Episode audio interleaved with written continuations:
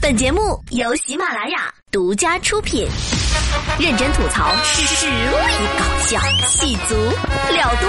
今晚啪啪啪，今晚啪啪啪，今晚啪啪啪。哈啦啦，今晚啪啪啪们的小伙伴们，大家好，我是周末主播霹雳小妹，呀呀呀，霹雳小妹要来了。记住，在喜马拉雅听谁说，当听霹雳小妹说了。喜马拉雅搜索“霹雳优小妹”或“霹雳小妹说”，有意想不到的惊喜在等着你哦。好的话不多说，就是今天的奇葩新闻大串烧。十六岁女孩日均做三百首词牌、两千首诗，其父称没有夸大宣传，没有夸大宣传。你们一家子估计都去搞文学研究了，忽略了数学基础教育。你们怕是没搞清楚一天到底有多长时间的？我来给大家算一算，一天二十四小时，共计一千四百四十分钟。那如果这个小女孩她不吃不喝不睡，一分钟要写一首半的诗，是这样吧？哇哦，只能惊叹一句：此乃神人也。十六岁女孩日均能写出三百首词牌、两千首诗、一万五千字的小说，还在两年之间出版了三本书。小小年纪已是一家杂志社记者和新闻网站区域运营中心的负责人。她还辗转多地进行演讲，聚光灯下举手投足之间显示出了不同于这个年龄段孩子的老成。七月十四号晚，澎湃新闻联系到了岑某诺的父亲岑刚灿，他表示刊载女儿作品的那几本读物均非公开出版。同时，他也注意到网络上对他女儿的议论。岑刚灿坚称，相关宣传并无夸大成分，女儿的写作能力都是真实的。爸爸说了，他如果静心写诗，一天两千首是没有问题的，但他们没有去突破。他想，只要女儿好好写，一天写个两千五百首、三千首，那也是不一定的。还说他没有夸大宣传，因为他女儿写作的情况他都很清楚。同时，他女儿还是一家名为“中国国际新闻杂志社”的记者。据其表示，这是一家在香港注册的媒体。哇，这女孩真是太优秀了，姑娘，你的作诗能力那真是李白看了心碎，杜甫听了流泪，乾隆见了下跪，白居易彻夜难寐。这其中最惨的就是乾隆，乾隆是所有皇帝当中作诗最多的，他一辈子做了四万首诗，结果到这孩子这儿加加班，半个月就搞完了，厉害！哎呀，面对这么优秀的孩子，我也不禁诗兴大发，想吟诗一首：此小女子。真有才，吟诗作对，张口来。若是生在盛唐代，哪有诗仙李太白？不仅李太白，苏东坡估计也想从地底下爬出来探个究竟啊！这孩子不得了啊，一天三百首词牌，老夫汗颜汗颜呐！前段时间我们说了，这天才少年啊是越来越多了，但是他也不能这么没有下限的进行炒作呀。嘿，小妹，你怎么这么酸呢？承认别人优秀有这么难吗？我家养的狗每天都能做三千首诗呢，只是你们听不懂罢了。哎呀，我去，嘿嘿，你这比我酸还酸呢，你这是硫酸。那行，那我不酸了啊。那你给我解释一下，这一天两千首诗它是怎么来的？很简单呐，第一首。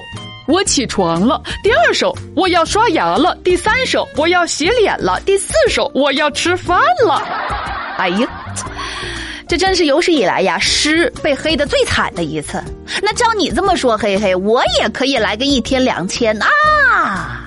一枝黄鹂鸣翠柳，两千只白鹭上青天。哎呀，这位妹妹深入贯彻了，只要自己不尴尬，尴尬的就是别人。这句话，本来以为这孩子病重，现在看来他爹得优先住院。你说我们这一天都说不上两千句话，他能做两千首诗，这还不是最厉害的。最厉害的是，这姑娘还出了三本书，但都没有公开发布。咦？为什么不公开出版呢？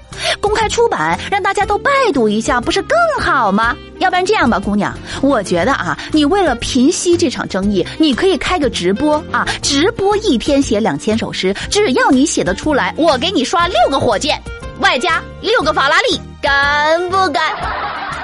算喽算喽，说这些都是假的喽。说的直白一些啊，其实这个就是一个骗子横行的时代。就这个女孩她爹的那个所谓的记者证，以及那个女孩所谓的什么副主任的工作证，你只要是干过媒体的，这一眼就能判断出真伪，明白其中的问题。所以，你俩在哪儿办的证，办成多少钱？要是我这俩证高于五十，我坚决不办。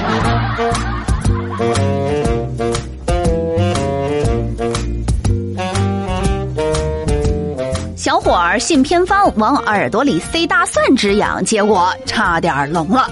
小伙子，偏方害死人呐！听小妹一句话，想要止痒，不能塞大蒜呐，得塞仙人掌。塞进去，哎，刺挠刺挠的，哎呀，爽！前不久，湖北武汉小伙小李觉得耳朵痒，就听信偏方，将这个蒜瓣儿塞进耳朵。不久，觉得耳朵刺疼，连声音都听不太清了。就医后呢，这个医生就发现，说这蒜瓣儿呀卡住的位置啊已经接近鼓膜了。最终用了多种器械才将大蒜取出。在这里呢，提醒大家啊，身体不适应该及时看病就医，不要听信偏方。但这时候，人家小伙就说话了，嗯。偏方有时还是可信的。你看，往耳朵里塞大蒜，耳朵真的不痒了。哈哈哈哈哈！就是有点聋。什么？你说什么？我说偏方不可信。啊！你说偏方治大病？那可不咋的。自打用了偏方，耳朵再也听不见了。所以说呀，提醒到各位啊，不要信玄学，要信科学，科学最靠谱。同志们，如果偏方真的有用的话，那医生的那几年书不就白读了吗？但是呢，确实有一些人他就是信偏方。我记得我老家就有一个偏方，说这个活吞泥鳅能够治胃病。结果我那四大叔吃了好多泥鳅，现在做人可滑溜了。哎呀，你说这最早想出来偏方的人脑子里他有啥？可能有病。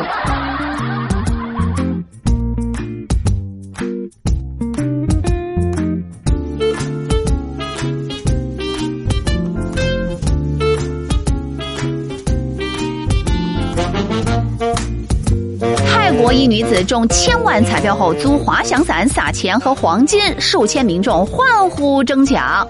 又想骗我去买彩票，才两千万你就你就你就飘了。如果是我中奖的，算了，不说了，又没中，说了也白说。祝大家发财快乐啊！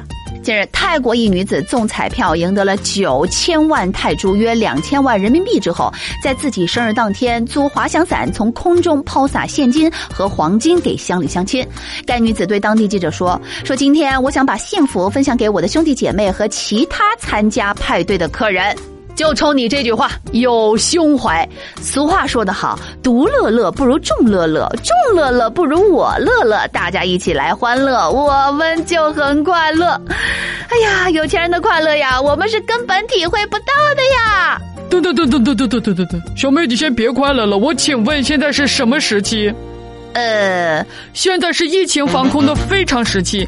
大规模不戴口罩的季节会引起什么样的后果？人家星官这时候就说了：“啊，我最喜欢这种场面了，感谢呀，我又多了个得力助手。”嘿嘿，你你你你这么就有点危言耸听了。这这这，好，那新官咱就不提了。这么多人聚在一起，万一发生了踩踏事故怎么办？哎。所以我建议别从天上撒钱，还是凭身份证去领取比较好。来，美女，这是我一家四口的身份证，感恩啊，感恩。有钱人的快乐就是这么朴实无华且枯燥无味。俗话说得好，天上不会掉馅饼，但在这位女士这里，天上会掉钱，不仅掉钱，还掉黄金，就差掉装备了。这件事情呢，也验证了啊中外的不同。外国人中奖那都是招摇过市，中国人中了大奖那都是偷偷摸摸。因为有句古话叫“财不外露”。奇葩新闻听完了，接下来进入生活大爆炸环节，给无聊的生活发几条尬死人不偿命的朋友圈。本内容来自微信自媒体。今天我们来聊一聊，这个世界上到底有没有春药这种东西呢？话说，中国的性学如果从黄帝时期算起的话，已有五千年的历史了。《易经》中已有性知识记录，春秋时出现了最早的性医学临床专著。关于春药的记载更是不绝于医书典籍，像《摄生总要》这本书当中收录的春药种类就多达数百种，这些春药的取名更是五花八门，令无数青年男女面红耳赤。像什么杨妃夜夜娇、太平公主万生娇、龟苓展示方、金枪不倒方、杨强不倒金字流方。虽然现代人啊，通常把媚药当作是春药和壮阳药分得很清楚，但是在古代呢，无论是媚药还是壮阳药，都统称为春药。关于春药的功效，古代的一些志怪文本往往有着神乎其神的记载，比如下面这段张余生服五加啤酒，寿三百年，房事不绝。仪门子服食五味子，春色艳丽如玉女。羚羊子重福远志，生子二十七。当然了，古代的皇帝那更是狂热的春药使用者。汉成帝宠爱赵飞燕姐妹，终日荒淫无度，最终服用七颗肾血胶，精尽而亡。诞生于这一时期的《素女经》，甚至有素女受皇帝房中术的记载。《素女经》记载的真相无从考证，但史书中明确记载，死于春药的皇帝便多达五位。那么，这个世界上到底有没有春药这种东西呢？明确记录剂型和用法的春药，首见于长沙马王堆三号墓出土的帛书和竹简。根据相关记录可以发现，先秦时期的春药便已经出现了现代流传的绝大部分内容。像什么治疗阳痿的公鸡睾丸呢？提高女性性欲的阴道栓剂呀，各种外用的膏药和洗衣剂呀，等等等等。早期的春药啊，以外用为主，历经两汉的快速发展，魏晋以后却开始剑走偏锋。除了炼丹服食之外，甚至出现了以少女初次月经、少男出经炼丹的旁门左道。春药文化在隋唐发展到了巅峰，甚至对日本产生了深远的影响。日本医学典籍《异性方》中便有着丰富的中华性学知识，同时记录了关于春药的记载。宋元以后，受到存天理灭人欲的影响，春药的发展反而走到了极其畸形的地步。嘉靖曾服用大量春药，险被一群宫女谋杀。无论皇帝还是民间，春药文化渗透到了社会的方方面面，《金瓶梅》中便有精彩的描写。到了明朝晚期，旁门左道却被发扬光大，甚至出现了为炼制春药淹杀数百儿童的害人事件。那排除玄学的色彩，春药到底有没有用呢？古代是男权社会，春药也以男性视角为主。对女性所用的春药，绝大部分都是催情欲用的媚药。制作媚药的材料，那可是五花八门啊！无论是草木、虫鱼、飞鸟、走兽，皆可入药。据记载，布谷鸟的脑髓和雄鼠生殖器便具有媚人功效，常常用作春药的原料。而现代医学已经证明了，只有通过激素才能提高性欲。治疗女性性欲低下的氟班瑟林，便是通过促进去甲肾上腺素和多巴胺的分泌来提高女性的性欲。那么，古代的媚药是否也能通过类似的原理来达到催情的效果呢？答案当然是否定的。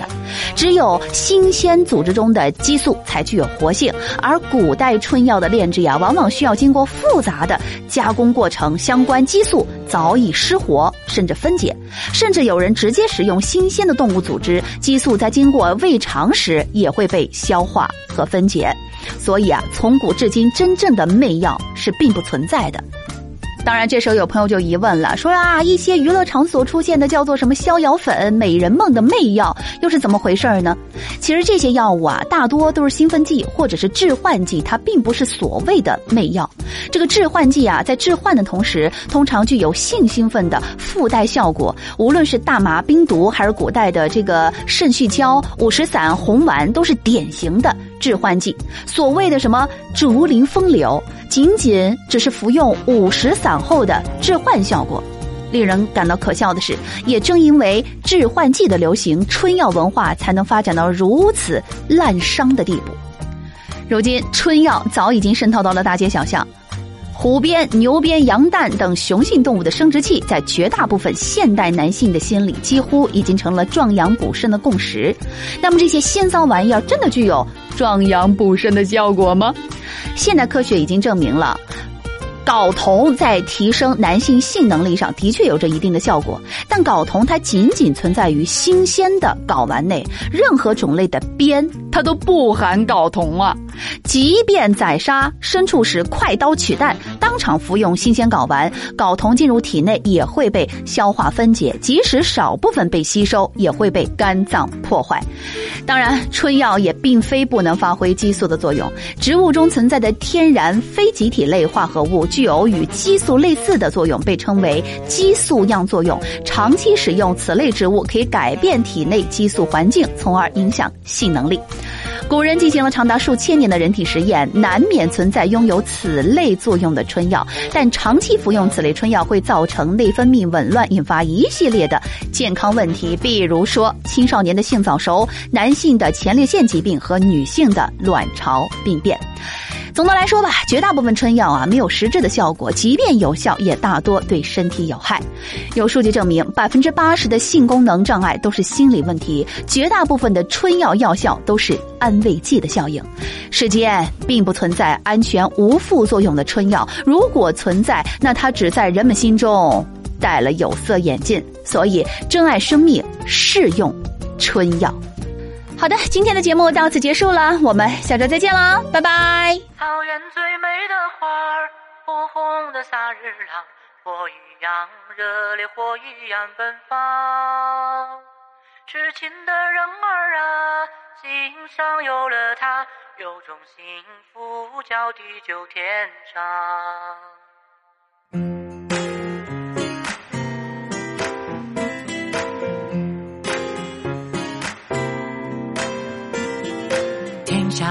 多大，随他去宽广；大路有多远，幸福有多长。听惯了牧马人悠扬的琴声，爱上这水草丰美的牧场。花开一抹红，尽情的怒放。河流有多远，幸福有多长。习惯了游牧人。的生活，爱人在身边，随处是天堂。草原最美的花儿，火红的萨日朗，一梦到天涯，遍地是花香。流浪的人儿啊，心上有了他，千里万里也会回头望。草原最美的花，火红的萨日，火一样。热烈火一样奔放，痴情的人儿啊，心上有了他，有种幸福叫地久天长。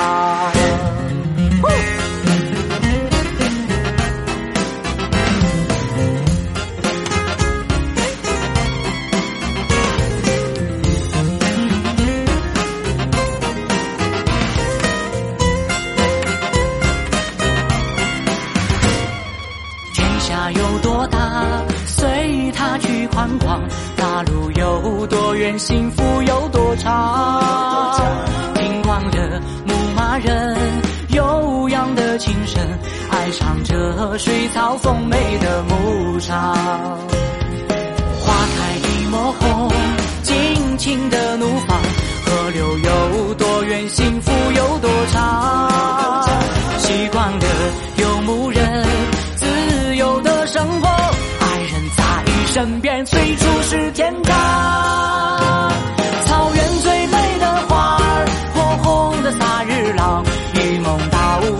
呀，遍地是花香。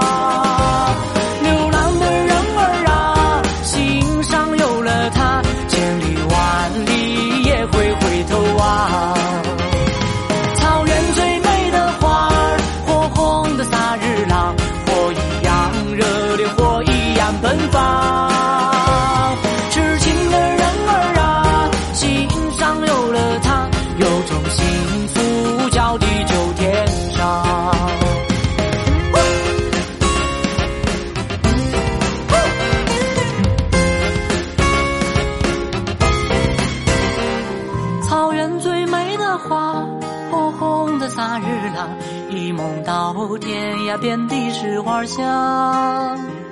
流浪的人儿啊心上有了他千里万里也会回头望。